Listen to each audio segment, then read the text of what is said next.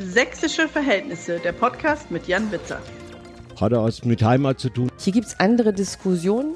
Kuscheligen sächsischen Dialekt, nicht mein Thema. Aber jetzt ist er nun mal da. Und im schlimmsten Falle stellt man eben fest, dass man nicht zusammenkommt. Das war für mich so ein Stück zu Hause. Sächsische Demokratie. Das Tal der Ahnungslosen. Freiheit, Gleichheit, Brüderlichkeit. Ich bitte Sie, was will man mehr? Auch wenn man schon nicht berühmt wird, dann wenigstens berüchtigt. Ne? Kann doch, also ist ja okay, oder? Ein spannender Zeitpunkt für einen Podcast zum Thema sächsische Verhältnisse. Dann habe ich natürlich eine ganz andere Diskussionslage. Ich nehme die Sachen so, wie sie kommen und versuche das Beste draus zu machen. Hallo und herzlich willkommen bei den sächsischen Verhältnissen. Heute Folge 14. Wir zeichnen auf am 12.09.2018. Und man muss es in dieser Woche sagen, weil es in dieser Woche passt wie in keiner anderen. Herzlich willkommen zur Mutter aller Probleme unter den Podcasts. Wir reden über die sächsischen Verhältnisse. Heute bin ich erneut in Leipzig. Aber keine Sorge, die angekündigte Landpartie ist ebenfalls in Planung und wird in den kommenden Folgen Realität. Auch darauf freue ich mich sehr. Aber heute nochmal Leipzig und ähm, das ist auch sehr schön.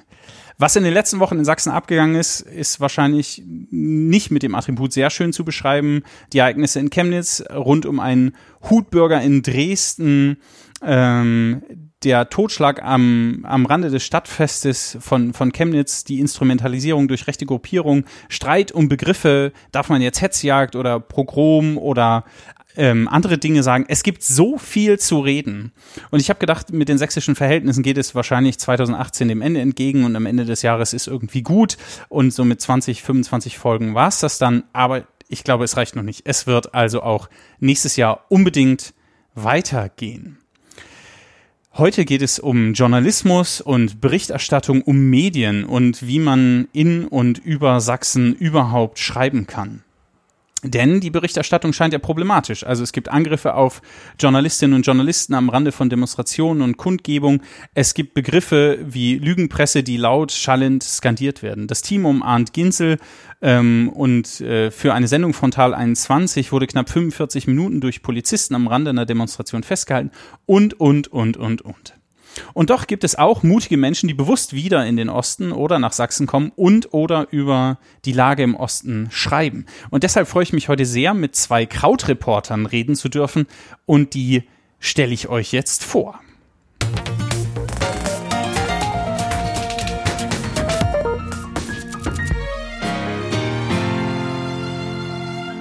Dinge, die Sie noch nicht über Josa Mania Schlegel und Christian Geselmann gewusst haben. Josa ist 1991 in Weimar geboren, Absolvent der Deutschen Journalistenschule und schreibt über Ostdeutschland, Popkultur und junge Politik. Sein zweiter Vorname ist Valentin. Er hat unter anderem in Glasgow studiert, er hat Schlagzeug in einer Doom-Metal-Band gespielt, vielleicht wird darüber auch zu reden sein, und Musikvideos gemacht. Die Band trennte sich, der Keyboarder wurde mit Franz Ferdinand später berühmt. Ich habe gelesen, er scrollt gerne durch fremde Facebook-Feeds und schläft am besten zu Arte-Dokus mit gelben Untertiteln. Und der andere ist auch noch da, Christian Gieselmann, 1984 in Zwickau geboren. War zur Wende fünf Jahre alt, hat mit der Katze gespielt und ist früh schlafen gegangen. Hat dann anschließend Politikwissenschaft, Geschichte und Germanistik in Jena und Perugia studiert, das Volontariat bei der Tageszeitung der Freien Presse gemacht, anschließend zweieinhalb Jahre als Redakteur in Zwickau gearbeitet und ist dann sehr bewusst aus Sachsen weggezogen. Heute lebt er als freier Autor in Jena, Berlin und Bukarest. Und er ist einer der Quoten-Ossis bei Krautreporter. Herzlich willkommen, die Herren. Schön, dass ihr bei den sächsischen Verhältnissen seid. Moin. Danke, dass du äh, nach Leipzig gekommen bist. Sehr, sehr gerne. Wie geht's? Ja, ganz gut. Bisschen Zahnweh, aber ansonsten gut. Frisch aus dem Urlaub, frisch verlobt. Mm, herzlichen Glückwunsch. Dankeschön. Nicht zu den Zahnschmerzen, aber zu der Verlobung. Dass du das jetzt hier in dem, in dem Podcast äh, der Weltöffentlichkeit äh, bekannt machst. Ja, warum nicht? Aber vielleicht muss man dem Gespräch ja wirklich vorausschicken, dass wir beide sehr erholt sind und dass wir uns in diesen äh, ja aus sächsischer Sicht auffühlenden Tagen äh, ein bisschen äh, zurückgezogen haben, nämlich im Urlaub gefahren sind. Zufällig. Ja, Beide gleichzeitig, getrennt voneinander. Getrennt voneinander. Wir sind nicht verlobt, nee, genau. Und ähm, so das Ganze ein bisschen von außen äh, beobachtet haben. Mm. Ja, mit Schrecken, aber zum Glück mit Distanz. Okay, und jetzt entspannt so ein bisschen noch im Urlaubsmut so langsam wieder reinkommen. Ähm, der Podcast heißt Sächsische Verhältnisse. Wie versteht ihr diesen Begriff? Rosa. Als ich den Begriff gelesen habe, äh, habe ich mich erstmal äh, ein bisschen äh, seltsam gefühlt und ich wusste gar nicht warum, weil das Wort ja eine recht eindeutige Bedeutung hat, nämlich äh, so Zusammenhänge, oder? Also es verhält sich so und so. Das wären die sächsischen Verhältnisse. Aber mir ist dann später noch eingefallen, warum ich es ein bisschen komisch fand, nämlich Verhältnisse im Sinne von äh, Beziehungen zueinander, ja. Und das ist ja doch was, was man den Sachsen immer gerne attestiert, dass es hier Beziehungen gibt, die äh, vielleicht ein bisschen unlauter sind. Und jetzt gab es ja immer auch mal wieder eine mit dem LKA-Beamten äh, oder dem Tarifbeschäftigten vom LKA auf einer Pegida-Demo. Das war ja so ein, so ein sächsisches Verhältnis. Mhm. Also ich habe zuerst gedacht, äh, ziemlich geiler Titel für einen Podcast. Sehr schön. weil es so ein, äh, weiß ich, so ein Reizwort ist. Ja. Äh, dann musste ich bei Verhältnisse aber tatsächlich eher so an dieses äh, Pärchen-Ding oder so dieses Zwischenmenschliche Mhm. äh, denken.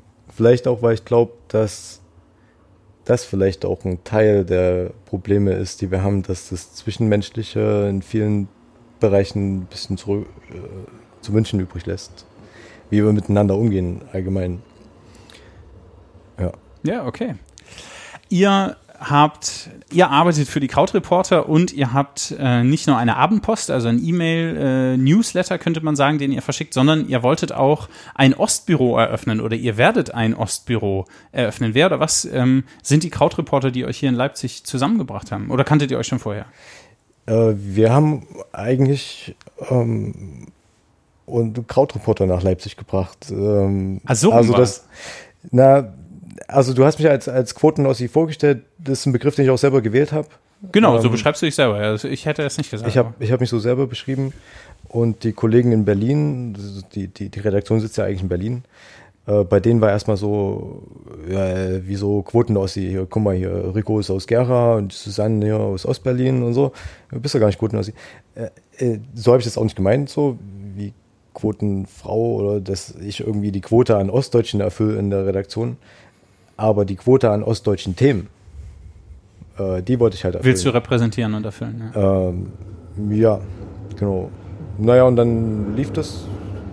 Dann war das zweite Ding auch einfach, dass äh, ich das Gefühl hatte, dass gute Berichterstattung in, in, in dem Krautreporter-Stil ähm, gerade im Osten vielleicht auch eine Chance hat, äh, dass, dass wir das mal mit einem lokalen Ansatz ergänzen, weil normalerweise haben wir viele Themen, die jetzt überhaupt nicht auf bestimmte Regionen irgendwie abgestellt sind. Ähm, wir, wir wollen auch kein lokales Projekt machen, aber wir wollen halt einfach äh, die, die besondere Situation, die es in Sachsen gibt, ähm, versuchen zu erklären. Das ist schon eine, schon eine Aufgabe. Und das Zweite ist, dass die Medienstruktur im Osten auch nochmal eine andere ist als im Rest der Republik. Ähm, und da wollen wir einfach so ein bisschen äh, eine, eine, eine Lücke setzen, äh, besetzen. Mhm. Und ja, wir haben ein Crowdfunding gemacht, wollten damit finanzieren, dass wir ähm, jeden Monat mindestens vier Artikel über, über Sachsen schreiben. Ähm, es kam ehrlich gesagt, es kamen nicht genügend äh, Unterstützer dafür zusammen. Aber knapp, Ähm, oder? Ja, es war knapp, aber das war schon trotzdem sehr enttäuschend, weil vor allem, als wir das ausgewertet haben, haben wir halt gemerkt, dass ähm, diejenigen, die es unterstützt haben, gar nicht unbedingt aus dem Osten waren, sondern dass es Ja, das ja spannend, äh, ja. zu einem großen Teil auch äh, vor allem sag mal, Leute aus dem Rest des Landes sind, die aber wissen wollen, was ist da los im Osten. So, Also, also die, erklärt mir den Osten, ja? Genau, die so ist auch das Gefühl haben wir irgendwie, das, was wir an Berichterstattung über den Osten bekommen, ist halt immer nur anlassbezogen. Also meistens, wenn es halt kriselt, ne, dann sind alle Fernsehteams auf einmal in Chemnitz und den Rest des Jahres ist jetzt überzogen äh, gesprochen, aber Na gut, Genau. aber vielleicht muss man erklären, warum wir das enttäuschend fanden, oder? Also prinzipiell. Na, ich fand das äh, einfach enttäuschend, weil ich dachte, es gibt mehr Leute, äh, die da Bock drauf haben. Ja. Und die, also die es wichtig genug finden, da auch mal ein bisschen äh, Geld reinzustecken. Also es könnte ja auch ein Anliegen Aber- sein, zu sagen, wir erklären jetzt den Osten für den äh, Rest der Republik. Aber ich glaube, für uns war es vor allem deshalb enttäuschend, weil, äh, weil wir ja Journalismus mit Lesern machen.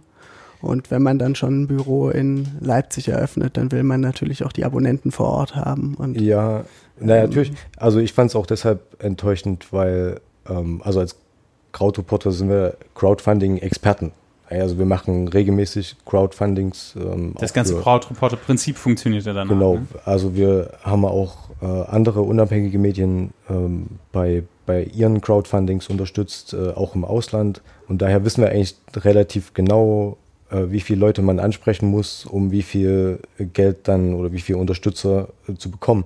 Und da waren wir bei dem Crowdfunding hier, sagen wir, u- unter dem Durchschnitt, was man sonst so erreichen kann. Und das fand ich schon enttäuschend, Hm. weil wir halt auch eine Menge Arbeit vorher schon reingesteckt haben. Also wir haben ja neben diesem täglichen Newsletter, den es umsonst gibt, ähm, auch eine Facebook-Gruppe, wo wir Akteure vernetzen, wo wir äh, Diskussionen betreiben, wo wir auch, ähm, ja, wir waren extrem viel unterwegs in, in Sachsen Mhm. bei allen möglichen Podiumsdiskussionen, Veranstaltungen. Ja, aber, Aber- egal. Also wir haben uns das einmal in den Kopf gesetzt, äh, wir ziehen das Genau. durch. Also Jetzt ist ich die glaube, Chemnitz hat dann auch gezeigt, ich glaube, hätten wir das Crowdfunding jetzt gemacht, hätten wir unser Ziel auf jeden Fall erreicht. Ich vielleicht glaube aber auch, dass der Grund für, dass wir das nicht erreicht haben, dass der eigentlich ein ganz positiver ist, nämlich dass irgendwie die ostdeutschen Debatten äh, zurück sind im, im, im, im bundesdeutschen Interesse und dass sich gerade ganz, ganz viele Leute äh, auf den Osten stürzen und auch auf die Aufmerksamkeit der Ostdeutschen. Man, manche mystifizieren das so ein bisschen, sehen das hier so ein bisschen als Marktlücke dann Mhm. und äh, ja, viele, viele Zeitungen äh, haben nochmal jetzt ihre, ihre Ostkorrespondenzen äh, gestärkt oder sind nochmal gezielter in den Osten gegangen und das sind natürlich äh, auch gl- zugleich unsere Konkurrenten. Aber haben Sie das unter dem Claim gemacht, ähm, was jetzt gerade sich im Osten Bahn bricht, wird wahrscheinlich irgendwann auch im Rest der Republik zutreffen? Also das ist so ein bisschen ein Claim, der so seit ein paar Jahren herumspukt und Ja, der seit irgendwie, der oder? Bundestagswahl nochmal an, an Gewicht gewonnen hat, weil sich nochmal sowas ja, echt. gezeigt hat. Ich habe immer das Gefühl, es ist immer noch so isoliert betrachtet wird, so was in Sachsen passiert, das ist irgendwie, das liegt irgendwie an den Sachsen, weil die, je nachdem, wer es kommentiert, entweder ein bisschen blöder oder ein bisschen intelligenter sind als, als die anderen Ossis. Also das, das sehe ich immer noch als den dominanten Ansatz. Der, der es für uns so interessant macht, äh, so genau auf den Osten zu gucken, ist aber genau der, dass wir nämlich schon glauben, dass es Entwicklungen, gesellschaftliche und politische Entwicklungen im Osten gibt, die vielleicht mehr über die Zukunft aussagen können und wie sich auch die Politik und Gesellschaft im Rest des Landes ent entwickelt. Denn so ähm, Dynamiken und Entwicklungen, dass wir zum Beispiel weniger Parteimitgliedschaften, weniger Gewerkschaftsmitgliedschaften, weniger Zugehörigkeiten zu Kirchen äh, haben, das sind so Sachen, die hier stärker ausgeprägt sind als im Westen. Ähm, die dort was- aber auch nach und nach sich entwickeln. ja, ja, genau. Ja. Und vor allem sehen wir halt auch, dass die Folgen neoliberaler äh, Politik im Osten natürlich viel, viel stärker um sich greifen. Also was die Hartz-IV-Gesetze äh, im, im Osten an Auswirkungen hatten, das sind nun mal stärkere als, im, als es im Westen war. Mhm. Okay, also deswegen ein Krautreporter Ostbüro und äh, eine Abendpost. Und schön, dass ihr da seid und wir heute über Journalismus und Presseberichterstattung im Osten reden können. Christian, du hast einen vielbeachteten Artikel geschrieben, warum ich aus Sachsen weggezogen bin. Ich packe den auch nochmal in die Show Notes. In dieser kritischen Analyse des Freistaats ähm, mit erheblichen biografischen Einsprengelungen. Ähm, äh, es liest sich auch ein bisschen wie eine Abrechnung. Ähm, ja, also ich muss dazu sagen, dass das, ähm, das war jetzt kein redaktioneller Auftrag oder so. Ähm, ich war, ich bin weggezogen aus Sachsen, gar nicht unbedingt aus den. Ich habe jetzt nicht gesagt, scheiße, ich halte es hier nicht mehr aus, das und das ist alles so schlimm, ich gehe hier weg. Äh, ich bin weggezogen, weil äh, die Stimmung einfach so scheiße war, weil die Arbeitsbedingungen für mich bei der Zeitung ähm, nicht mehr so waren, dass ich fand, das war cool oder dass irgendwie das, das Gefühl hatte, die 60 Stunden die Woche Das dort in der Leben, ja. Lokalredaktion und wie viel davon ist eigentlich Zeit, wo ich sage, die habe ich gut verwendet, das, das war es einfach Okay. nicht mehr. Und Okay. ich brauchte so nach fünf Jahren äh, bei, bei der Zeitung und wieder in Sachsen wollte ich einfach mal War wieder was anderes dann. Wohin, wo es ein bisschen, wo ein bisschen bessere Stimmung ist. Ja. Wenn du jetzt, ähm, wenn du jetzt mit ein bisschen Abstand auf Sachsen und auf den Artikel guckst, ähm, wie schätzt du die aktuelle Situation ein? Hat sich oder die aktuelle Entwicklung ein? Hat sich was getan? Oder könntest du den Artikel heute noch genauso schreiben? Äh, na, ich glaube, der Grund, dass er jetzt über zwei Jahre nach Entstehen nochmal ähm, so viel geteilt wurde, ist der, dass sich nicht viel geändert hat. Also ich fand zum Beispiel auch sehr interessant deine Podcast-Folge mit äh, Henning Hohmann, glaube ich, von der SPD, wo es mhm. um den Sachsen-Monitor ging. Mhm. Ja? Ähm, das heißt, also eine Studie beauftragt von der Staatskanzlei. Ja. Äh, die ganz klar sagt, äh, was die Probleme, was die gesellschaftliche Gemengelage in, in Sachsen ist. Die Leute, 76 Prozent der Leute wünschen sich mehr äh, Mitbeteiligungsmöglichkeiten an lokaler Politik. Äh, die extrem hohe, also die, die für Deutschland überdurchschnittliche ähm, fremdenfeindlichen Einstellungen, äh, die, die Gefühle, ungerecht behandelt zu werden, all das in staatlich beauftragter Studie ist bekannt. Äh, und reagieren äh, CDU und SPD. Die SPD freut sich wenigstens, dass sie jetzt diesen Monitor irgendwie durchgebracht hat. Das ist ja auch schön. Äh, wir haben jetzt die Studie. Es gab ja auch andere Studien, aus der wir das schon wissen. Was für mich der Punkt ist, es wird halt einfach nie reagiert darauf. Also die, die CDU schafft es halt nach wie vor und ja auch jetzt noch, tr trotz evidenter Fakten, sagt man, kein Mob, keine Straßenjagd, keine whatever. Mhm. Äh, keine, keine Hetzjagd. Äh, scheißegal, ob man es besser weiß. Und ich glaube, das ist halt so ein Grund, warum auch Leute in so in die CDU, warum die sich da selber damit schadet. Eigentlich wollen sie das Image schützen. Ich will da jetzt auch noch nicht mal irgendwie böse Absichten unterstellen. Aber das funktioniert halt nicht mehr so. Okay. Ja, ich glaube, sie wollen vor allem auch immer die eigenen Leute in Schutz nehmen vor dem Rest des Landes. Ne? Mhm. Also, also Sachsen-Bashing verhindern, oder? Ja, das ist immer dieses, dieses Buzzword, aber ein bisschen was ist schon dran. Aber. Ja. Also, in, was Positives möchte ich schon noch ergänzen zu, was ist passiert. ja, dann mach das bitte. Also. So düster äh, jetzt, ja. An, an dem, was, was schlecht läuft, da hat sich nicht viel getan. Das, das läuft immer noch schlecht. Ähm, auch wenn jetzt die CDU dann irgendwie nach 15 Jahren äh, äh, einfach auf die, den, den, den, den Stammbaum zu gucken, die, wie, wie nennt man es, die Bevölkerungspyramide zu gucken, dann doch endlich mal gemerkt hat, dass es vielleicht doch nicht so läuft wie vor 20 Jahren prognostiziert und dass wir ein paar Lehrer, Polizisten mehr brauchen. Immerhin, das haben sie jetzt mal geschnackelt. Ansonsten ja null, nichts. Okay, also. Aber andere Leute haben schon was kapiert. Sagen. Ja, ja, andere Leute haben schon was kapiert. Man muss ihn manchmal dran äh, erinnern, ja. Ich glaube, äh, als ich geschrieben habe, warum ich aus Sachsen weggezogen bin, das ja. war ja eigentlich noch bevor die Flüchtlingskrise so richtig äh, hochkochte und bevor ja. auch die äh, Neonazis so wirklich richtig wieder aus ihren Löchern gekrochen sind. Äh, und das heißt, die Phase ab 2014, äh, 2015, da musste, da mussten ganz, ganz viele Leute einfach Farbe bekennen. Also mhm. mal irgendwie, das war so eine Zeit der, der, der mm, Politisierung, dass ganz viele Leute äh, angefangen haben, sich dann für, für Flüchtlinge auch zu engagieren das gab es im Osten genauso viel wie, wie, wie im, im, im Rest des Landes. Ähm, und als diese Flüchtlingshelfer dann aber nicht mehr gebraucht worden sind, äh, sind da aber in, in, in der Zeit trotzdem Netzwerke entstanden, äh, die sich dann halt teilweise neue Aufgaben äh, gesucht mhm. haben und die dann halt in irgendeiner Art und Weise gemerkt haben, okay, wir haben ein Problem gesellschaftlich und was können wir tun? Und da sind sehr viele Initiativen neu entstanden, viele Vereine, die sich da neu belebt haben. Äh, auch die Parteien haben davon eigentlich profitiert. Ähm, und ich glaube, dass äh, so eine Gegenreaktion, wie die Zivilgesellschaft in Chemnitz gezeigt hat, äh, das wäre vor drei, vier Jahren nicht möglich gewesen. Also es hat sich also, was getan. Ja. Ähm, die rechte Szene hat sich professionalisiert, aber auch die Zivilgesellschaft in Sachsen hat sich äh, stark weiterentwickelt. Schön. Das, da, danke für, für die positive, für das äh, positive Fazit an der Stelle. Ähm, ein zweiter Artikel, der in, in meiner Filterblase eine erhebliche Rolle gespielt hat, Josa, der war von dir. Ähm, du hast dich mit Journalistinnen und Journalisten aus Sachsen unterhalten, wie ihre Erfahrungen ähm, äh, in der Berichterstattung oder im Umgang mit Polizistinnen und Polizisten ähm, am Rande von Versammlungslagen oder in Gefährdungssituationen und so weiter verläuft. Ähm, Aufhänger dazu war die ganze Sequenz um den Hutbürger in Dresden am Rande einer Pegida-Demo gegen Angela Merkel ähm, oder Pegida-AfD-Demo, die Gemengelage da äh, sortiert sich ja auch gerade neu.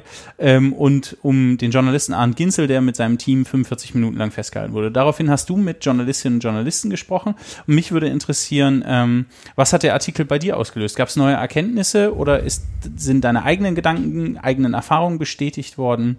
Ähm, wie wie sieht es im Verhältnis Journalismus-Polizei in Sachsen aus?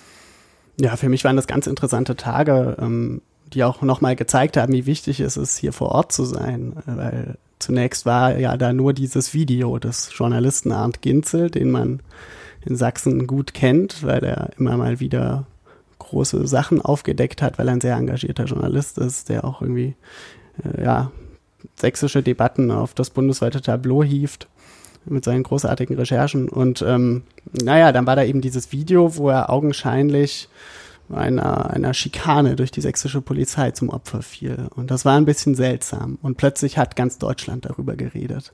Aber es wirkte dennoch wie ein Einzelfall. Ähm, man dachte irgendwie, da ist dem ist das, da halt was Blödes passiert und ja, vielleicht steckt dahinter auch was Strukturelles, aber das hatte man so noch nicht gehört. Hier in Sachsen war eine völlig andere Stimmung. Hier äh, haben die Leute, die Journalisten und damit meine ich die, die nicht die, die in den Redaktionsstuben sitzen, sondern die, die ins Feld gehen, die, die jahrelang äh, montags bei Pegida waren, die haben plötzlich den Mund aufgemacht und gesagt, schön und gut, dass ihr euch hier über diesen Arndt-Ginzel-Fall unterhaltet. Ähm, uns passiert das äh, jede Woche. Uns ist das schon hundertmal passiert. Für uns ist das Berufsalltag. Wir könnten Geschichten erzählen, ja. Wir hätten was zu erzählen. Viele haben es dann auch getan. Viele meinten, über den Fall Ginzel wird jetzt nur, der wird nur deshalb so heiß gekocht, weil es jetzt eben mal das ZDF getroffen hat. Aber wenn es die sächsische Zeitung trifft, dann interessiert das eben keinen. Deshalb wurden diese Geschichten noch nicht erzählt. Sie wurden dann erzählt, ähm, ja, versatzstückhaft auf Facebook, auf Twitter, auch mal abends in der Kneipe, ohne dass jetzt jemand mitschreibt. Hm, ich habe mich dann mit, mit, ein paar Leuten unterhalten, die immer mal ins Feld gehen. Äh, auch überregional äh, berichten, nicht, nicht nur für, für, die, für die kleinen sächsischen Medien, die nicht überregional gelesen werden, im Gegensatz zu bayerischen Medium wie der Süddeutschen Zeitung, die überregional gelesen wird, wird ja die sächsische Zeitung nicht mhm. überregional gelesen.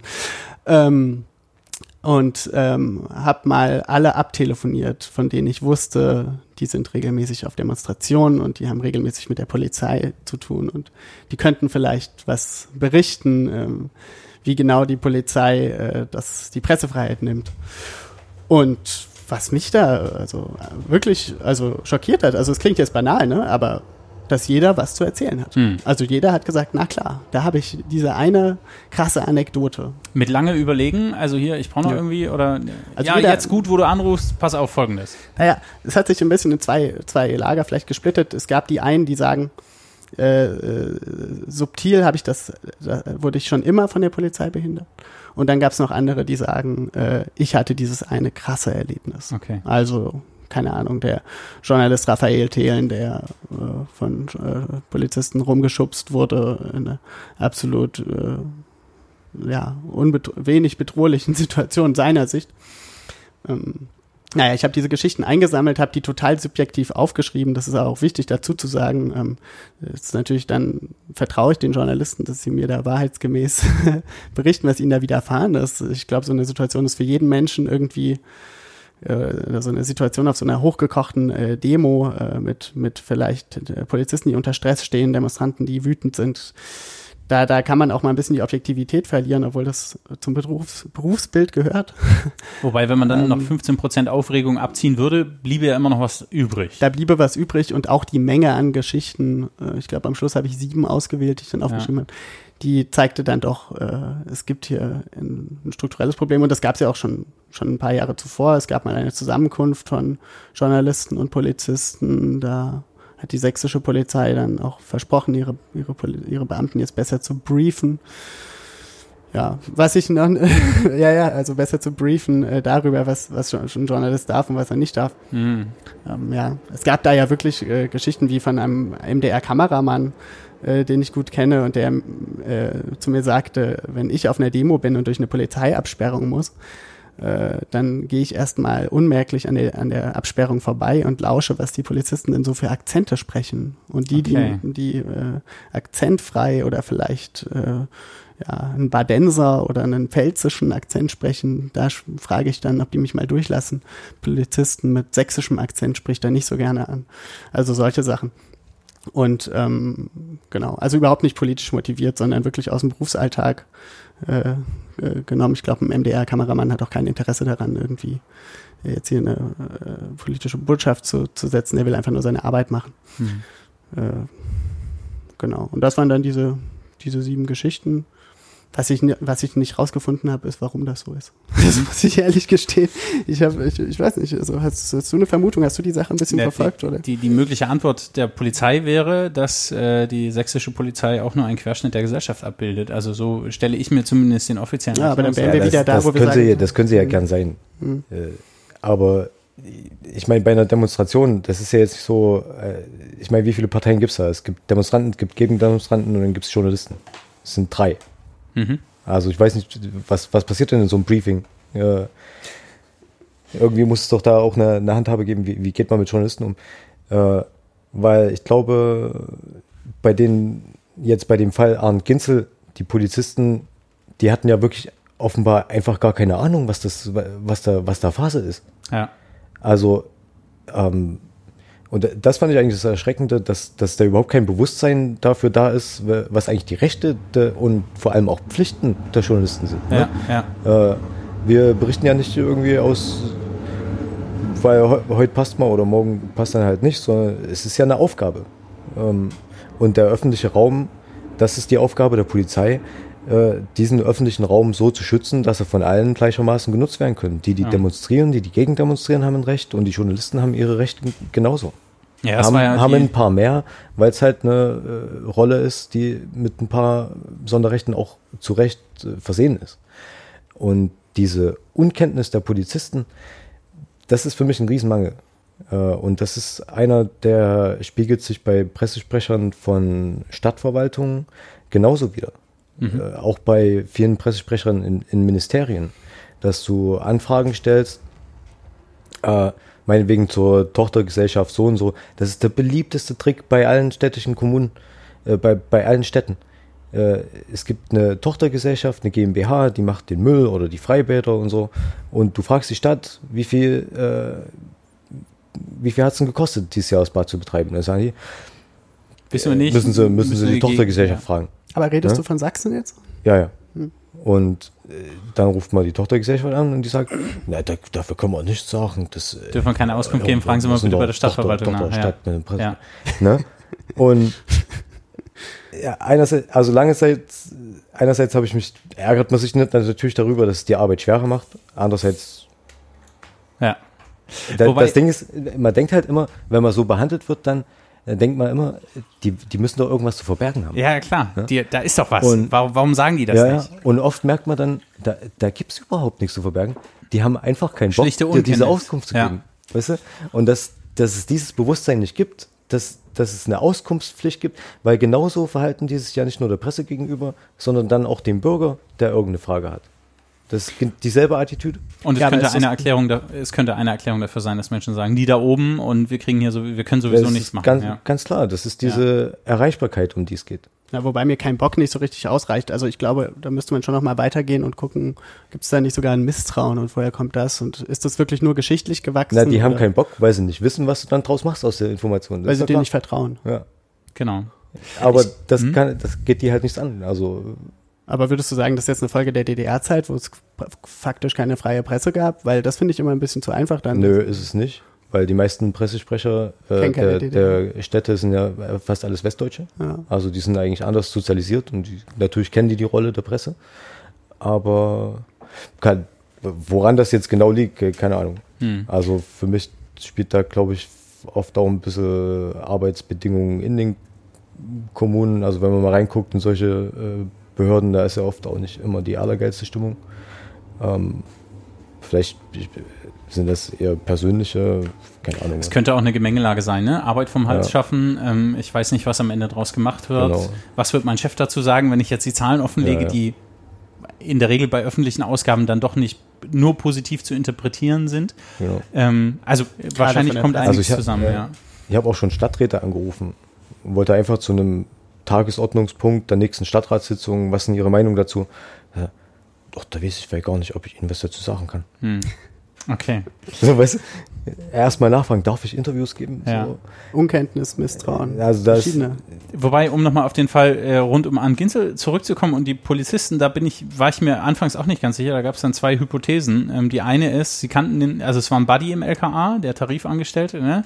Hm, die würde sich auch als eher unhaltbar erweisen am Ende.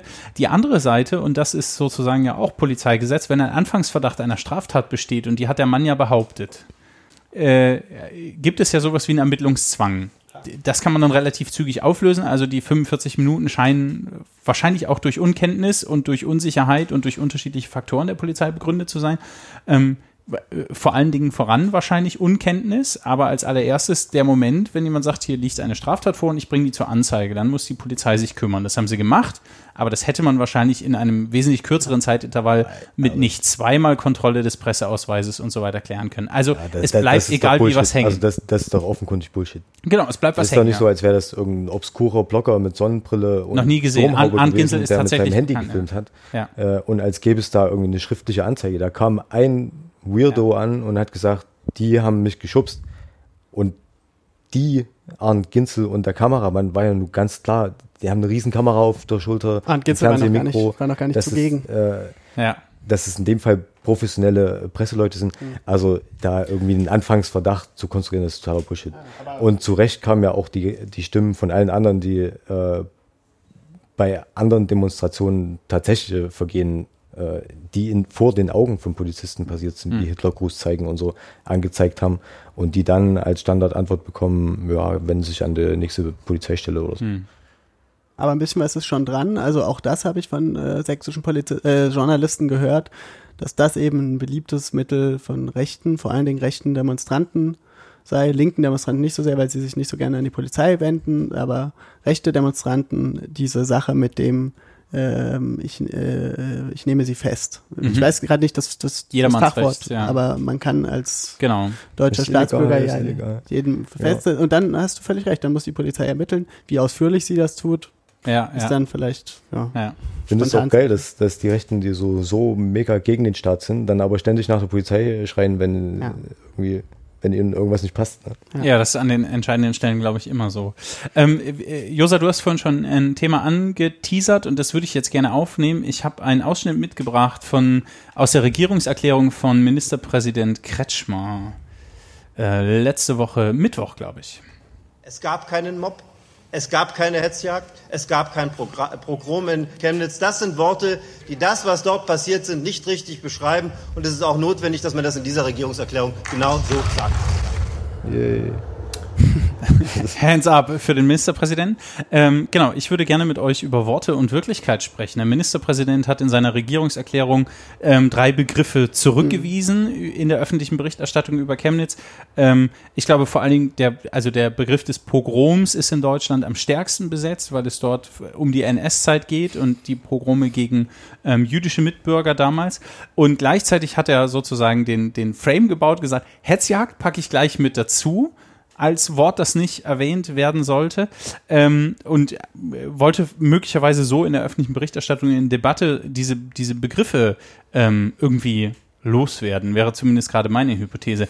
Journalisten, ähm, wenn sie Texte schreiben, wenn sie Berichterstattung machen, ähm, verwenden auch bestimmte Begriffe und bauen damit einen bestimmten Rahmen. Also Neudeutsch Framing. Ne? Man setzt durch die Verwendung bestimmter Worte einen Rahmen, ähm, um ein Geschehnis zu beschreiben. So könnte man zum Beispiel sagen, es war eine Hetzjagd oder andere haben dann gesagt, es war eine Menschenjagd. Die freie Presse hat, glaube ich, dort sich nochmal sehr deutlich geäußert und hat gesagt, ähm, wir werden es nicht Hetzjagd, wir werden es auch nicht Menschenjagd nennen, Ja. sondern haben dort nochmal abgestuft versucht zu beschreiben, was, was passiert. Ähm, und ich glaube, es macht einen Unterschied, ob wir gerade jetzt mit Blick auf Chemnitz davon reden, ob es eine Hetzjagd auf Ausländer gab oder rechtsradikale Ausschreitungen, die auch ein Vorschlag, ein Viertel der deutschen Bevölkerung zum Ziel haben. Weil wenn ich von Migrantinnen und Migranten Mhm. rede, kann ich auch von einem Viertel der deutschen Bevölkerung sprechen. Oder Und zumindest von migrantisch Aussehenden. Genau, genau. Und hätte die, die, dieselbe Gruppierung beschrieben. Also, welche Macht hat Sprache im Journalismus und wie geht ihr damit um? Also, äh, Sprache, Sprache bildet Realität Mhm. im Kopf. Mhm. So wörtlich. Also, wenn, wenn man, wir beschäftigen uns tatsächlich viel damit, wie, ähm, welche Auswirkungen solche Begriffe, verschiedene Begriffe psychologisch haben. Und haben auch eine ganze Reihe Artikeln zum Thema gelingende Kommunikation ähm, veröffentlicht und haben uns auch äh, in unserer Mensch Sachsen-Gruppe bei Facebook sind, ist das regelmäßig ein Thema, ähm, auch wenn es um, um, um Counterspeech bei Facebook geht zum Beispiel. Ähm, wenn ich im Zusammenhang mit einer Flüchtlingsbewegung, einer Migrationsbewegung von äh, Flüchtlingswelle spreche äh, oder ob ich von einer, von einer Krise rede, ähm, das, sind, das ist ein Riesenunterschied. Mit Welle habe ich die Assoziation äh, Naturkatastrophe und das, was, was im Gehirn passiert ist, dass ich Da alles, was, Menschen, Massen. ja, ja, alles, was an Information, alles, was an Informationen folgt, wer steht in einem anderen Licht dann? Es steht dann Ja. in dem Licht Katastrophe. Und deshalb ist es wahnsinnig wichtig, äh, darauf zu achten. Und also für mich war es auch ein langer Prozess, also um, um das zu verstehen genau, auch was das Thema zum Beispiel Gendern angeht oder dass man so oft wie möglich äh, weibliche und männliche Formen benutzt oder ähm, weil das wichtig ist. Und ich finde das absolut fatal, dass äh, sich eine Menge Medien einfach rausnehmen, äh, Sprache nach Gutdünken zu behandeln und einfach sozusagen äh, aus, weiß nicht, wir haben nicht viel Platz in der Zeitung und dann können wir nicht immer jeden, äh, ne, äh, jede, jede einzelne Minderheit irgendwie berücksichtigen, damit die sich auch äh, gut getroffen fühlt oder so. Ich finde das fatal, weil das einfach, weil wir wissen, dass es nicht so läuft. Und ja, d- dass äh, Kretschmer sagt, es gab keinen Mob, es gab keine Hetzjagd, es gab kein Pogrom. Äh, das ist natürlich, also man kann dazu stehen, wie man will. Ne? Was Ähm, wolltest du eigentlich sagen? ja, für mich ist es Bullshit. Also Nein. wir haben so viele Zeugenaussagen, Videos, Fotos, auf denen man das, glaube ich, schon ganz gut äh, begründen kann, dass man das so bezeichnet. Äh, aber Kretschmer macht genau denselben Fehler. In dem Fall, er sagt, es gab das nicht, es gab das nicht, es gab das nicht. An was denkst du? Natürlich denkst du genau an Mob, an Hetzjagd, an Straßenschlacht. Hm.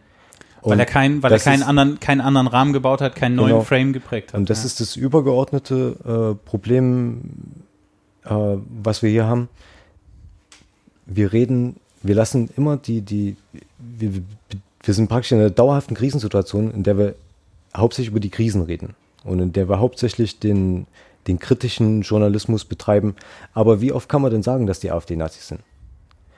Was mir fehlt und was, ähm, was wir halt versuchen anders zu machen, ist, äh, das um einen konstruktiven Ansatz zu ergänzen, nämlich zu sagen, äh, nämlich auch zu zeigen, okay, die Lage ist so und so, wissen wir jetzt, aber wie kommen wir denn da raus? Was gibt's denn für, für Lösungsansätze? Und wenn die, und du wirst bei uns ganz, ganz selten sehen, dass äh, Politiker zitiert sind. Nicht, weil wir Politiker nicht mögen oder weil die uns nicht antworten oder so, aber hauptsächlich, weil die Lösungsansätze nicht von Politikern kommen. Mhm. So, deshalb reden wir halt viel mit Experten und äh, deshalb beschäftigen wir uns auch ganz gern mit Utopien. Ähm, eine Reaktion auf diese Rede von dem Herrn Kretschmer jetzt mit kein Mob, kein Pogrom, kein und so weiter. Und der Rest der Rede, kann, kann irgendjemand einen Satz sagen aus dem Rest der Rede? Außer sowas wie, ja, es muss ein Ruck durch die Gesellschaft gehen, hat er wahrscheinlich gesagt, oder so die Standardsätze, die man sich auch so ausdenken kann. Äh, nee. Deshalb, was, was wir jetzt mal machen wollen, ist äh, sozusagen einmal eine Rede selber schreiben, von der wir uns wünschen, dass es sie hält. Von der Haltung her, von der mal ohne Verleugnung, mal ohne politisches Kalkül, sondern einfach, es ist ja immer noch ein Ministerpräsident, der hat ja, der hat ja Kraft, der hat ja, ihm wird ja zugehört, er, er hält eine Rede, alle sitzen da im Landtag, alle Medien berichten drüber. Und er hat, von, er hat von allen Fraktionen an unterschiedlichen Stellen Applaus bekommen für seine Rede. Also, Ja. Also- er hat auch ein verbindendes Element. So, das, Genau. das ist, glaube ich, auch eine Gelegenheit, die man in Sachsen tatsächlich nutzen könnte. Im Vergleich zu vorhergehenden Ministerpräsidenten hat äh, Michael Kretschmer hier auch eine Chance. Ja. Und genau, er ist ja gestartet und war relativ äh, unbeschriebenes Blatt. Ähm, und äh, die, die erste Rede, die ich von ihm live gesehen habe, zum Beispiel, ähm, die fand ich wahnsinnig gut. Mhm. Das war in Ostritz beim äh, Friedensfest, Ja. ähm, am Freitagabend, als gegenüber ähm, 5000 oder 6000 Neonazis ihr, ihr Festival gefeiert Mhm. haben, war der Herr Kretschmer bei den Bürgern in Ostritz in dem Zelt und es war rührend und er hat eine tolle Ansprache gehalten. So, so klar hatte sich noch nie ein Ministerpräsident in Sachsen positioniert. Und ja, wir, dann hat er noch gesagt, die, die, die Neonazis, die werden hier, dem werden wir die Zeit hier so unangenehm wie möglich machen. Und äh, von jetzt ab wird auch das Alkoholverbot drüben auf dem Gelände von den Neonazis durchgesetzt. Und wir saßen im Zelt und haben uns zugebrustet. ja? äh, also ich nicht, ich habe natürlich mitgeschrieben. Auf der richtigen Ähm, Seite der Geschichte gestanden. Und all- alle im Zelt haben sich mal gut gefühlt. Und das, das war so ein toller Moment. Die, die Bürgermeisterin kam auf die Bühne, die hat geheult. Äh, die, die ganzen Helfer, die haben richtig was auf die Beine gestellt. Aber am nächsten Tag war das halt alles passé. Hm. Am nächsten Tag äh, war die Polizei damit beschäftigt, die Neonazis äh, zum nächsten Penny zu shutteln, damit sie sich dort ihr Bier kaufen. Mhm. Das heißt, von dem Schönen, was er gesagt hat in der Rede, ist nichts übrig geblieben. Und das, das wir haben des, deshalb jetzt mal Leser gefragt, äh, wa- was würdet ihr euch denn wünschen, dass er, dass er mal sagt? Äh, zum einen und auch was, was an konkreten Forderungen, weil das ist das andere, man hat ja immer das Gefühl, äh, es gäbe jetzt überhaupt nichts, was man tun könnte, um dieser Situation entgegenzusteuern. Die CDU ist ja immer noch super ratlos. Und- man, wahrscheinlich will man jetzt wieder eine Arbeitsgruppe gründen, äh, Ostländer mal rausfinden, wo, wo, von wo der Fisch stinkt. Man weiß es doch. verdammt. äh, man müsste halt nur endlich mal was machen. Und äh, sowas, so ein, so, so ein Kennedy-Moment, weißt du, sowas wollen wir mal, dann formu- formulieren wir es halt selber und schicken es ihm. Okay, Ja. vielleicht hat er ja mal einen launigen Tag und Ja. macht das. Wir haben durchaus auch Leser, die dann fragen, ob das äh, journalistische Kernkompetenz ist. Aber ich finde, in einer Zeit, wo die Berichterstattung so krisenlastig ist und so oft auch überzieht, äh, in Chemnitz wurde nicht überzogen. Das ist auch eine völlig unsägliche Debatte, was die freie Presse angefangen hat, äh, mit dem wir Hetzjagd definieren, so ein Schwachsinn. Äh, aber ja, ich finde halt so, so eine, was auch sein könnte, Mhm. ähm, ich finde, das ist ein wesentlicher Teil, Eine, der eine im Journalismus. Utopie-Rede. Genau, eine Utopie, konstrukt, konstruktive Ansätze zu zeigen, was funktioniert woanders, was könnte hier auch funktionieren. Okay. Äh, denn es gibt ja Lösungsansätze. Es gibt sie nur nicht in der Politik. Ja. Genau, das ist ja interessant. Du sagst ja, ganz zu Anfang, Sprache bildet Realität. Das, so kann man auch noch mal, auch noch mal Kretschmers Rede sehen. Äh, äh, also er, er benennt nicht nur die Dinge, sondern, äh, beziehungsweise noch mal höher gedacht, die, die Politik äh, hat nicht nur vergessen, wie man die Dinge benennt, sondern sie realisiert die auch gar nicht. Wenn man sich jetzt mal anguckt, äh, was die Medien oder irgendwelche Vereine äh, zu, zu Licht, äh, zutage gebracht haben über die Vorkommnisse in Chemnitz. Äh, das, das war ist eigentlich Aufgabe der, der Politik. Zum Beispiel dieser Lagebericht der Polizei wurde gestern bei Frontal 21 ausgestrahlt, dass die Polizei sehr genau wusste, dass es äh, Hetzjagden gab, ähm, dass sogar mit ja, Migranten, äh, also echten Migranten, nicht migrantisch aussehenden, sondern echten Flüchtlingen ge gesprochen, äh, vernommen wurden, die, die, die durch die Stadt gejagt wurde. Diesen Lagebericht gab's, der wurde aber nicht kommuniziert. Das hat jetzt die Presse gemacht. Auch das, auch da wird Realität gebildet, ja. Also die, die Politik Und- vergisst nicht nur diese Dinge zu benennen, sondern, sondern sie werden auch aus der Welt geschafft, wirklich. Und dann frage ich mich echt, wo ist noch die, Rele Die- Relevanz? Warum soll ich mir denn den Kretschmer anhören, wenn Ja. ich schon weiß, dass da nichts bei rumkommt? Die ähm, Politik trägt so halt auch maßgeblich da, dazu bei, dass dieses äh, Konstrukt Lügenpresse, so dieses Mhm. Schlagwort äh, immer wieder ähm, mehr Zulauf gewinnt, ne, neue Nahrung bekommt. Ähm, Trifft euch. noch trifft, was zum, zu Mhm. dem, was du gesagt hast, mit äh, das, das eine sagen und dann das andere tun. Äh, Stanislav Tillich, genau dasselbe Ding. Als der NSU in Zwickau äh, sein, sein Haus in die Luft gejagt hat, äh, kurz darauf war Stanislav Tillich in, in, in Zwickau und hat äh, im alten Gasometer, was auch der Sitz des soziokulturellen Vereins in Zwickau ist, Mhm. hat er gesagt, äh, er wird Zwickau nicht allein lassen. Und es wird mehr Geld in, in dieses Zentrum gesteckt, wo, wo die Zivilgesellschaft gegen Rassismus arbeitet, Mhm. bla bla. Ein halbes Jahr später ruft mich genau der Verein an und sagt, ähm, also normalerweise gehen wir mit sowas nicht an die Presse, aber wir haben kein Geld mehr. Mhm. Und da hat er nicht über das Extrageld geredet, was nie kam, Sondern es war grundsätzlich nur, alle. nur das Normale, Ja. was die Freistaat dann mal zu spät überweist. Und das ist halt die Regel. Mhm. Also die Vereine, wo, wo jetzt gesagt wird, die, die Mitte der Gesellschaft fehlt uns irgendwie, ja, man hat es halt auch nicht unterstützt. Ja, das Also Problem ist, dass solche Vereine schnell als, als links deklariert werden und dann dieses Bild vom Linksextremismus und das nur das Rechtsextremismus aufgemacht wird. Das, das war ja noch zu der Zeit, als man, da Genau. musste man ja noch unterschreiben, Genau. dass Die man kein Demokratieerklärung, Linksextremist ist, genau. äh, wenn, man, wenn man für einen Verein arbeitet, der Fördermittel vom Freistaat ist. Und Ja. das ist auch ein sächsisches Problem. ne? Also das mit diesem, mit diesem gefährlichen Linksextremismus, ähm, äh, dass man äh, der Linksextremismus vielleicht sogar überskandalisiert. Ja, dass er zumindest ähm, äh, gleichwertig mit Rechtsextremismus benannt wird. Also ich glaube, das ist eine der Ja. größten Herausforderungen. Das ist ja schon, also ist ja nahezu Beißreflex, wenn man sagt, wir haben ein Problem mit Rechtsextremismus. Ja, aber auch. Ne, Ähm, und also, wenn ich in die Statistiken schaue, das ist ja noch das Geilste, dass die Linken noch schuld drin sind an den, an den Nazis. Ne? komme ich, also äh, lässt sich dieser Schluss nicht abbilden. Verstehe ich nicht, wie man, wie man dazu kommen kann. Ähm, ich verstehe, dass es für ähm, konservative Kräfte, äh, wie zum Beispiel die, die Sächsische Union, so eine Abgrenzungsbewegung nach links braucht. Also das kann ich auch, also das kann ich verstehen, rein systemtheoretisch äh, oder, oder Parteilinien äh, Linien folgend. Aber, aber dauerhaft ist halt das nicht aufrecht zu erhalten. Mal sehen, wo die Reise hingeht. Ne? Die, die CDU hatte, glaube ich, und in Sachsen besonders äh, vom Thema konservativ sein, ich weiß nicht, was das heißen soll für die CDU. konservativ sein heißt, äh, Werte zu erhalten. Werte, die man sich mal, äh, auf die man sich mal zusammen geeinigt hat und hinter die man nicht mehr zurücktreten will. Konservativ heißt nicht, dass man nicht Weiter progressiv sein kann. rutscht. Ja, das habe ich wenn, auch du, verstanden. wenn du willst, dass du in einer, in einer, in einer Stadt leben willst, äh, lebst mit, mit sauberer Luft, mit sauberem Wasser, mit fairen Wohnungen, dann wird man seine Politik ab und zu mal anpassen müssen, damit es auch noch so bleiben kann. Hm.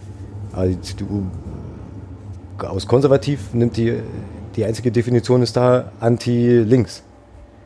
Sogar gegen die Kirchen, sogar gegen die GEZ. Hetzer. Was? Gegen, gegen das Kirchenasyl? Ja, ja, habe ich gelesen. Du, christliche Partei konservativ, aber will den, den Kirchen vorschreiben, sie darf keine Menschen in Not mehr äh, Mhm. beherbergen. Was, wo, wo, wo, wo, sie, wo sie auch noch ein Recht zu hat. Das heißt, die CDU bricht kon konstant eigene Rechts, äh, eigenes Recht. Und das ist nicht konservativ, das ist das Gegenteil von konservativ. Es ist illiberal und das ist auch genau den Weg, den die CDU in Sachsen seit vielen Jahren geht. Hm. Auf der, also ich will mich jetzt nicht aufschwingen, um, um Parteipolitik rund um Frank Kupfer zu verteidigen, aber ich denke schon, dass die CDU sich ähm, mit dem Generalsekretär Alexander Dirks als auch mit, mit dem Ministerpräsidenten stärker bewegt hat als in den letzten, also was ich übersehen kann in den letzten Jahren. Insofern bin ich dann nicht ganz so, ähm, würde ich nicht ganz so pessimistisch auftreten wollen an dieser Stelle, aber ich kann deine, deine Argumente und deine Position absolut nachvollziehen und verstehen. Es bleibt ihnen aber auch kaum was anderes seh- übrig, oder? Also, das wäre jetzt mal. keine Revolution. Nee, genau. Ich sehe das nicht. Ich sehe das absolut nicht, dass sich da irgendwas verbessert hat. Thema Verbeamtung von Lehrern ist genauso ein Bullshit. Wenn einer ein Jahr älter ist als der andere, der kriegt dann halt jetzt ein bisschen mehr Geld. Hm, Das ist die Altersgrenze 42, die da das Problem Das macht. ist völlig willkürlich. Das hat mit, mit Prinzipien wie Gleichheit nichts zu tun. Mhm. Und das ist genau das, was Leute so abfuckt. Du hast einen Kollege, der verdient 400 mal, äh, Euro mehr oder was, einfach weil er ein Jahr äh, jünger ist. Mhm.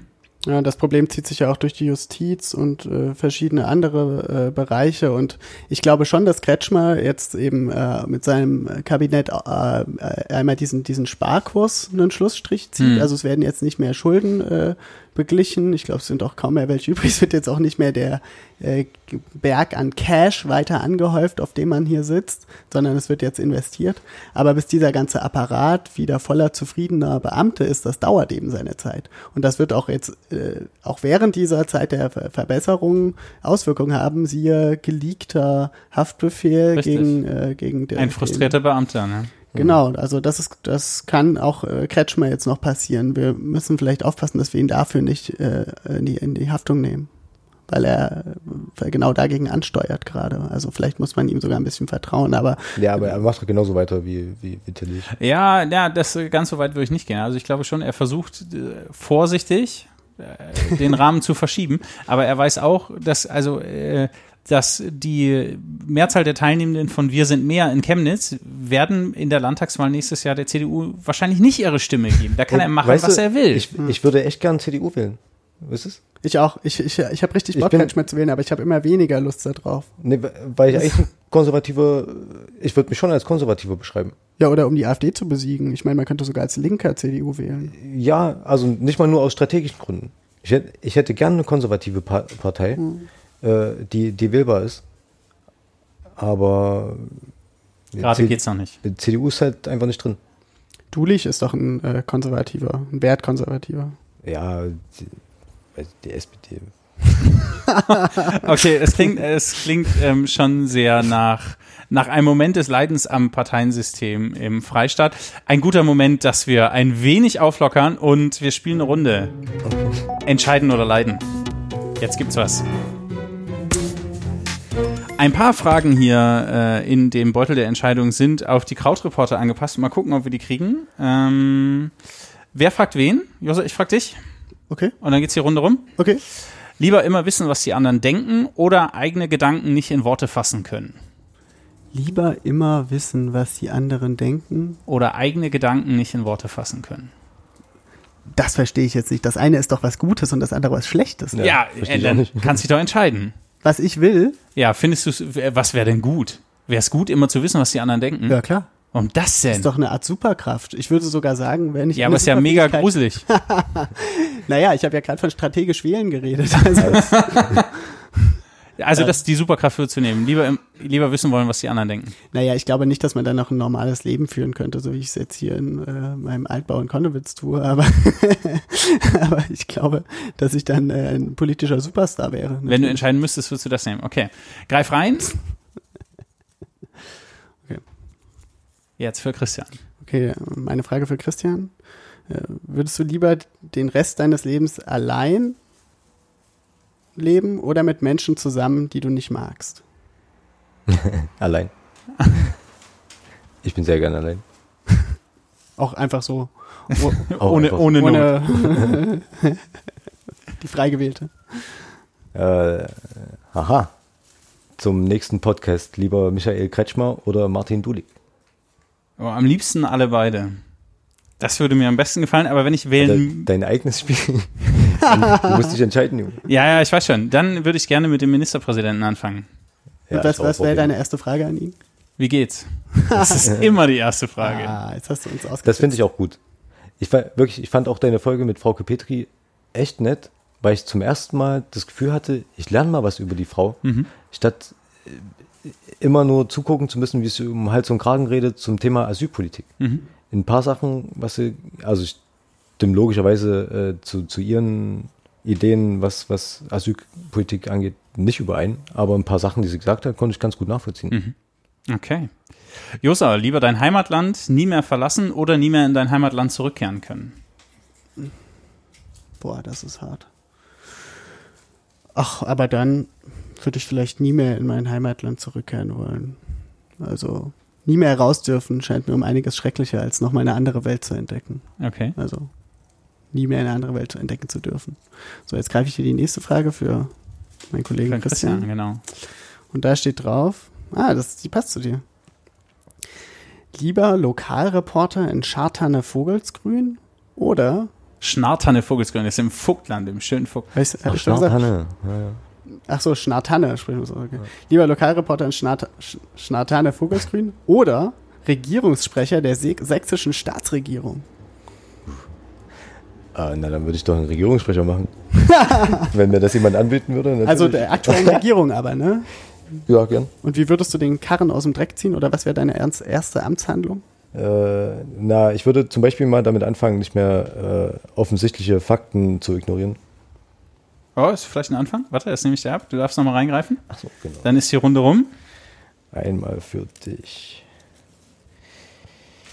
Lieber nie wieder das Meer oder nie mehr die Berge sehen können. Auf Berge kann ich liebend gerne verzichten. Das Ja. wäre das wär, wär kein Schmerz für mich. Da fehlt mir überhaupt nichts. Wie, du wohnst aber doch näher an den Bergen als am Meer. Ja, gegenwärtig, aber also wenigstens einmal im Jahr muss ich ans Wasser, sonst ist es irgendwie komisch. Also frönst Ja, du deinen Sehnsüchten hier in deinen. Wieso nicht, äh, kommst du her? Aus Hessen? Äh, Auch, ja. ist ein bisschen, bisschen rumgekommen, genau. Das war Entscheiden oder Leiden in der Krautreporter Edition.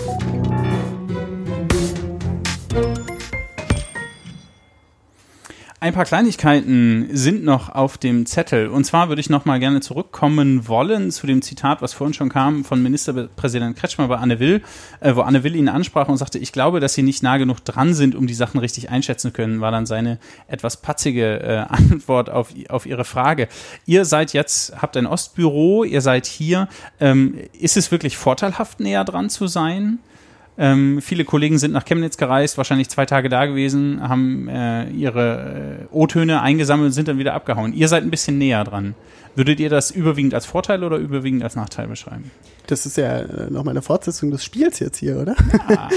also, äh, auch hier gibt es doch wieder eine recht offensichtliche Antwort mit, äh, ich will natürlich gerne nah, nah dran sein. Ich muss allerdings auch sagen, in, diesen, in diesen Tagen, die ich jetzt nicht in Sachsen war und mal als Außenstehender Beobachter das alles verfolgen konnte, äh, fand, ich das, fand ich das auch nicht unangenehm, auch mal eben äh, sozusagen befreit zu sein von der, von der Pflicht, jetzt mal wirklich beruflich gesprochen, ähm, die Dinge einzuordnen und sich mal zu, anzugucken, wie die anderen sich abstrampeln, denn das ist ja auch nicht immer einfach. Hm. Äh, Definitiv äh, nah, dran sein, nah dran sein ist immer wichtig, aber man muss auf jeden Fall auch äh, oft Abstand gewinnen können, gerade in, gerade in Sachsen, wo oft, sage ich mal, abweichende Meinungen ähm, sehr, auf sehr großen Widerstand stoßen. Mhm. Weil wenn man diesen Widerstand äh, dauerhaft ausgesetzt ist, dann macht das auch was mit einem. Mhm. Weil man, man wird irgendwann, glaube ich, einfach versucht man ökonomischer mit, damit umzugehen und dann hier und da sagt man halt doch mal, ach komm, jetzt Lass mal diesmal, gut sein. Diesmal äh, über die Nazi-Aktion schreibe ich jetzt mal nicht oder äh, hier rege ich mich jetzt, rege ich mich jetzt mal nicht auf. Ähm, aber das Problem ist halt, irgendwann verschieben sich dann auch die eigenen Grenzen. Ja. So sehr, dass man nicht mehr so genau weiß, äh, ist es jetzt noch cool für mich, so fühle ich mich noch wohl in meiner Haut. Mhm. Und das war für mich die Erfahrung, die ich gemerkt ich habe das so richtig erst gemerkt, als ich dann weggezogen bin, wie, Mhm. wie äh, befreiend das dann auch mal war, auch einfach mal ein paar Dinge sagen zu können, ohne dass jemand kommt, oh, ne. Mhm. Naja, aber Ja. das ist ja immer so, dass man sich irgendwann in so einem Wertesystem, das ja überall anders ist, äh, je länger man sich dort aufhält, äh, auf, auf diesem anderen Planeten, der Sachsen sein kann, heißen kann, der aber auch, keine Ahnung, Bayern, ähm, ja, oder äh, Hiddensee, also äh, dass man sich da irgendwann verrennt und, und, und, und, die eigenen Grenzen dem Wertesystem anpasst oder eben Ja. so kontrastiert, also Ja. völlig gegenüber. Und man muss immer mal für einen Reality-Check raus. Okay. Absolut. Und ähm, genau. Und ich glaube aber gerade aus dem Osten muss man muss man noch mal raus, äh, wenn man wenn man hier lange war, weil man ähm, irgendwie heute gar nicht oder ein bisschen den Glauben verloren hat an das an, an die guten Seiten einer ostdeutschen Identität. Ich weiß nicht, ob ich da jetzt zu hoch steche, aber Ja. es ist Nee. schön raus. Hä? Nee, ich glaube, du hast recht. Ja, also, weil ne, ich war anderthalb Jahre in München und war zum ersten Mal der Ossi. Das irgendwie, war irgendwie seltsam. so würde ich wirklich bezeichnen. Ich wurde als Quoten-Ossi bezeichnet, aber wirklich als Quoten-Ossi. Nicht einer, der, der die Quote macht, sondern der der einzige Ossi ist im Jahrgang. Und, ähm, und dann lernt man aber auch Dinge zu schätzen, die man hier vielleicht verteufelt oder als provinziell ansieht oder Mhm. sowas. Ja. Mhm. Rumkommen ist immer gut, oder? Also das Ja. könnte man jetzt aber auch im Podcast, ähm, ja, mecklenburgische Verhältnisse sagen. Könnte man wahrscheinlich, den Ableger, der, der kommt noch. Was sind denn eure ähm, Top 3 Unterschiede zwischen Ost und West? Ich glaube, dass der Umgang miteinander äh, kollegialer ist. Also wenn man mal ins Gespräch kommt, ist die, die Schwelle, dass man mal zu jemandem nach Hause eingeladen wird oder dass mal jemand sagt, komm, fahr doch mit zu mir nach Hause, Mhm. äh, äh, äh, komm, Ja, kann ja, ich ein ja. Stück mitnehmen.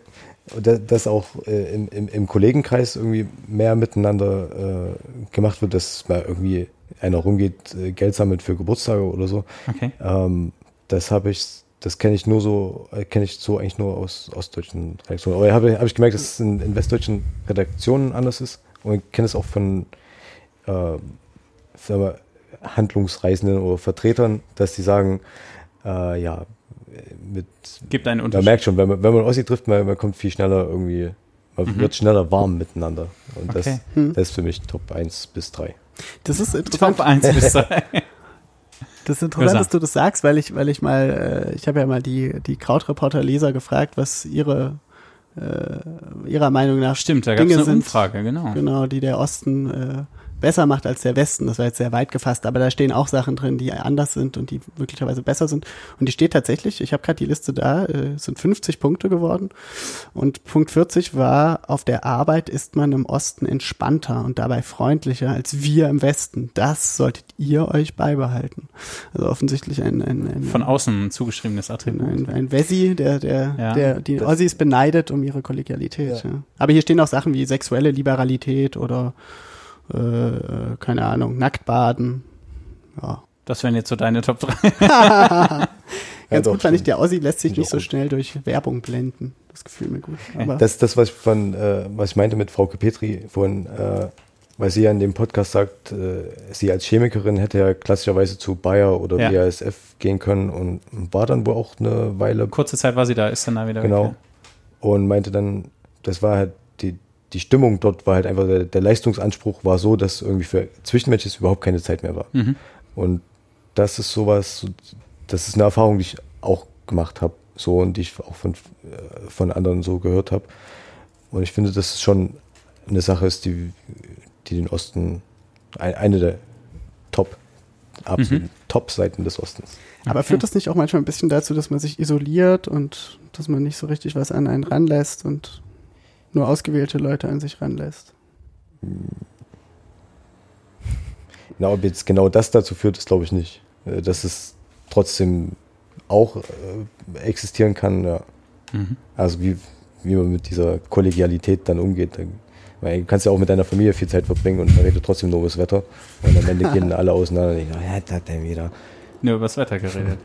Hm, es gibt noch ein anderes Thema, über das zu reden sein wird, und zwar den Hashtag der andere Osten. Ein Aufruf mit dem Hashtag bei Twitter, Instagram, Facebook, wo auch immer, über die positiven Seiten des Ostens zu berichten. Vielleicht sollten da die Top 3 auch vorkommen. Es wäre eine gute Gelegenheit. Das andere Ähm. Sachsen war übrigens so der Claim für äh, die, die Crowdfunding. Stimmt, richtig. Unter dem anderen Sachsen ähm, sollte das Ostbüro stattfinden. Aber ich beobachte diesen Hashtag mit so einer, also es tut mir auch ein bisschen leid, dieser Versuch, die guten Ostgeschichten zu erzählen, weil das ist einfach vergeblich. Also die Geschichte äh, jetzt in der Taz, äh, wie in Plauen äh, äh, zwei Häuser äh, angegriffen werden, wo Sinti und Roma leben, äh, die ist einfach viel spektakulärer und wird viel mehr geklickt und die ist einfach reißerisch und da geht es um Kriminalität und Bedrohung und und die Geschichte über den Streetworker, der sich seit 20 Jahren den Arsch äh, abarbeitet, äh, die, die, die, ist einfach, äh, da ist einfach nicht genug. Also das ist einfach, das reizt die Leute nicht so ganz und deshalb ist es total schwer, so positive Geschichten zu erzählen. Und ich glaube, das ist auch alles ein bisschen anders gemeint. Also ich glaube, mit der andere Osten sollte man jetzt nicht so banale, äh, positive Anekdoten erzählen, weil irgendwann hört einem da keiner mehr zu, sondern man muss gucken, dass man äh, so eine gewisse Konstruktivität, nenne ich das mal, äh, ähm, in, in seine Geschichten einbaut. Also, dass man nicht immer nur erzählt, was schlecht läuft, sondern wie es besser laufen, laufen könnte oder müsste. Also, ne, dass man das immer mit reindenkt, immer mitdenkt. Ja. Also ich finde ich finde es trotzdem gut, ähm, weil es immer super wichtig ist, wie sich Leute positionieren in der Öffentlichkeit, hängt psychologisch immer damit zusammen, wie die Leute annehmen, dass die Mehrheit der Gesellschaft dazu steht. Und das heißt, je mehr Leute sichtbar auf deiner Meinung sind, umso größer ist die Wahrscheinlichkeit, dass sich die Leute selbst auch dazu äußern und was dazu sagen. Und die, die, alles, was dazu beiträgt, diese, diese schweigende, diese stille Mehrheit äh, sichtbarer zu machen, ist, äh, ist auf jeden Fall willkommen und hilfreich. Dann muss man auch raus aus Twitter. Das stimmt. Rüber zu Instagram, Facebook und wo sie sonst. und raus auf die Straße und vom anderen Sachsen erzählen. Ähm, herzlichen Dank, die Herren. Das war die 14. Ausgabe der Sächsischen Verhältnisse. Heute mit Josa Mania Schlegel und Christian Geselmann von den Krautreportern. Herzlichen Dank, dass ihr Zeit hattet. Was wird jetzt noch passieren? Äh, na, wir äh, bauen uns ja jetzt ein Büro auf. Äh, Die nächsten Tage also mit dem Akkuschrauber und den. Spaxschrauben? So ein bisschen, ja. Ja, wir müssen uns mal angucken. Ist äh, in so einem alten Fabrikgelände. Ähm, da Im findet Leipziger die Norden. Monumenta statt in Leipzig noch bis Mitte Oktober. Und da sind wir dann Donnerstag bis Sonntag immer vor Ort, schreiben dort unsere Artikel, organisieren Talks äh, und haben auch eine Menge Aktionen noch am Start. Sehr schick. können wir jetzt noch nicht zu. Ist noch Man ein kann-. Aber ist noch geheim. Ist noch ein Kracher. Aber es wird in der Abendpost zu lesen sein, die man auch immer noch Ja. abonnieren kann. Genau, und es wird natürlich kaltes Bier geben. Also ich glaube, das kann man schon Ah ja, wir haben eine Bukowski-Bar. äh, kommt, äh, genau, kommt alle vorbei, äh, erzählt was über äh, Erlebnisse auf Arbeit. Schon mal vom Chef irgendwie schlecht behandelt wollen Okay. solche Geschichten hören. Monumenta heißt das Ganze. Monumenta heißt das Ganze. Im Leipziger Norden, wo sonst So, niemand. Wem die CDU schon mal Geld gestrichen hat, äh, solche Geschichten wollen wir auch hören. Sammeln wir. Okay, herzlichen Dank. Das war sie, die 14. Folge. Lasst einen Kommentar, eine Rückmeldung, ein Feedback, eine persönliche Nachricht da. Wir hören uns Ende September wieder, dann mit Dr. Löffler, dem Direktor der Sächsischen Landeszentrale für politische Bildung. Ich freue mich drauf. Macht's gut. Tschüss. Boah, hast du das auf, auf den Moment abmoderiert?